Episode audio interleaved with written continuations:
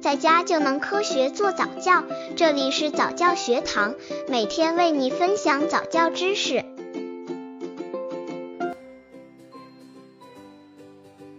六个月婴儿早教方案二：大动作技能的锻炼。在六个月的时候，妈妈要开始有意识的训练宝宝多做及引导他开始学习爬行。这个月份开始，宝宝需要更多的运动，为后期的爬行、走路等打个良好的基础。刚接触早教的父母可能缺乏这方面知识，可以到公众号早教学堂获取在家早教课程，让宝宝在家就能科学做早教。一、训练宝宝独坐能力。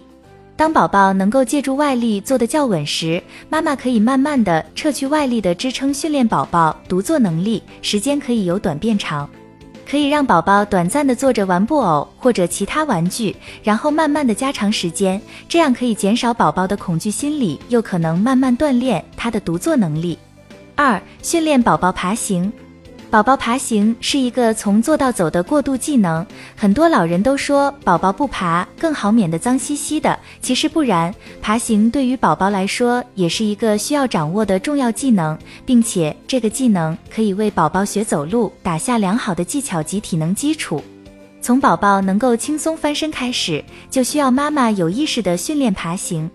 比方说，妈妈可以用一只手拿一些玩具逗引婴儿去抓，另一只手放在婴儿的脚底，给他他一定的力，帮助他他学会向前爬行。可能很多宝宝在初期学习爬的时候会在原地打转，这个时候妈妈也不需要过分担心，毕竟学习是一个过程，需要循序渐进，只要耐心、细心的引导，多加锻炼，您家的宝宝一定很快变成一个小爬虫。三。提升宝宝语言理解能力，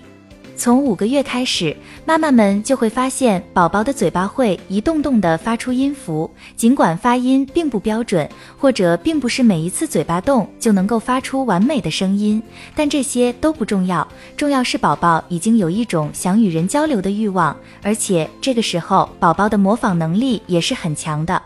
四、培养宝宝语言信号反应。多次的重复某一语词，多是名称，并与实际东西联系起来，宝宝就会慢慢理解这一语词的意思，并建立起对这一语言信号的反应。比如，多叫叫宝宝的名字，他会对自己的名字很熟悉。当其他人在叫到这个名字的时候，他就会马上寻找声源。